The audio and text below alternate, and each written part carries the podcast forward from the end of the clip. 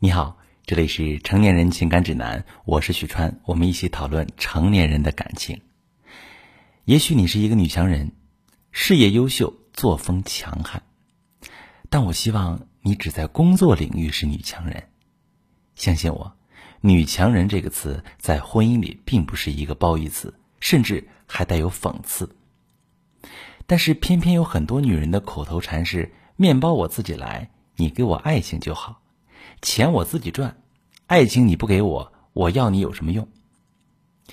也许你会说，女强人很独立，甚至有些女强人会强调自己的独立，但很可惜，人很难做到完全独立。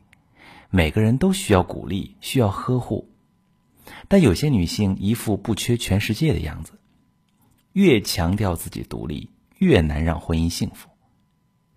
前几天有一位女士过来咨询。他的性格比较强势。他说：“我平时管手下比较严，有时候不自觉的就把这种方式带到了家里。只要他做的不对，也不管有人没人，就大声的斥责他。后来无意间看到他手机上给一个女人发红包，而且那个女人娇滴滴的说：‘谢谢老公，老公好棒，一直记得宝贝。’听这样的声音，我鸡皮疙瘩掉了一地。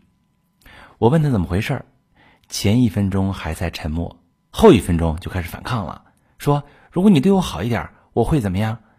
每次都被吆喝，你哪点像女人？你看人家多温柔，每次给他带点东西都会感谢我，你呢？难道这就成了他出轨的理由吗？我和他吵了一下，生完气之后觉得日子还要过，可是他已经离家出走了。那么，女强人应该怎么经营好自己的婚姻呢？第一点，不要做个真正的傻白甜，千万别以为那些傻白甜就能遇到霸道总裁。傻白甜从来都不是真正的傻子，你们要看到傻白甜身上的优点。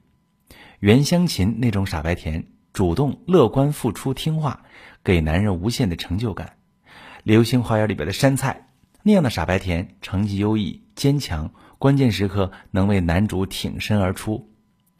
但是能说出“我要你有什么用”这句话的女人，在感情里透露出的满满是索取和高姿态，并不是说婚姻里不可以有高姿态，但是她不是太监，她没理由不一直把你当个太后一样供着呀。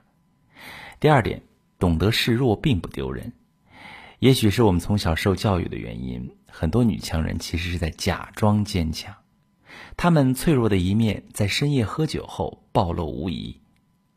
你们压抑了太多自己正常的情感，不去表达，不去沟通，渴望别人可以看穿你。别人很可能不能看穿你，别人看穿你一次，也不能每个细节都看穿。即便都看穿了，谁也不想一下子去接受负能量爆棚的你。所以在婚姻里，尤其是在男人面前，千万不要硬碰硬。我知道女强人习惯性的争强好胜。并把争强好胜的毛病也一并带入到婚姻里，但是很多无关紧要的事情，真的没有必要去争夺主动权。婚姻不是战场，你的目标不是你赢了，而是你爱他。第三点，独立的不仅有经济，还有人格。很多女强人陪着老公白手起家，有着超强的赚钱能力。他们认为，女人只有通过不断的赚钱，才能获得更好的生活。经济独立本身是没有错的，经济独立可以让女人活得更自信、更有魅力。但是，男人和女人本身是互相依存的共同体，你需要做的不仅仅是经济上的独立，同时还有人格上的独立，并不是说他是你的老公，他就有义务帮你完成所有的事情，即便是结婚。很多事情也需要你自己去完成。两个人相爱是互相扶持，但一定不是单方面的，什么都要满足。第四点，撒娇秘籍要掌握。但很多人会认为啊，上了年纪撒娇会有违和感。为此，我还特意采访了各个年龄段的男性，他们普遍认为女人撒娇会很可爱。当然，你可能会告诉我，你商场上认识的某个霸道总裁，他跟你讲，他并不喜欢那些嗲嗲的女人，他喜欢干练的你。但是以你聪明的智商，你不应该被这句简单的话所哄骗。为什么这么说？他要跟你合作，当然需要按照你本身的性格去恭维你。他要是说他根本不喜欢你这样的女性，你还怎么跟他友好的继续相处下去呢？所以恭维的话少听。毕竟我认识那些看起来年少有为、刚正不阿的霸道总裁，吃饭的时候他的爱人可都不是强势的女人。撒娇女人最好命，千万别一副别人欠你钱的样子。在婚姻里，摆脱婚姻里女汉子的形象，做一个被宠爱的小女人，这样比和老公对抗好多了。我是许川，如果你正在经历感情问题、婚姻危机，可以加我的微信：幺三二六四五幺四七九零，幺三二六四五幺四七九零，向我提问，我来帮你解决。如果你的朋友遇到感情问题、婚姻危机，把我的节目发给他，我们一起帮助他。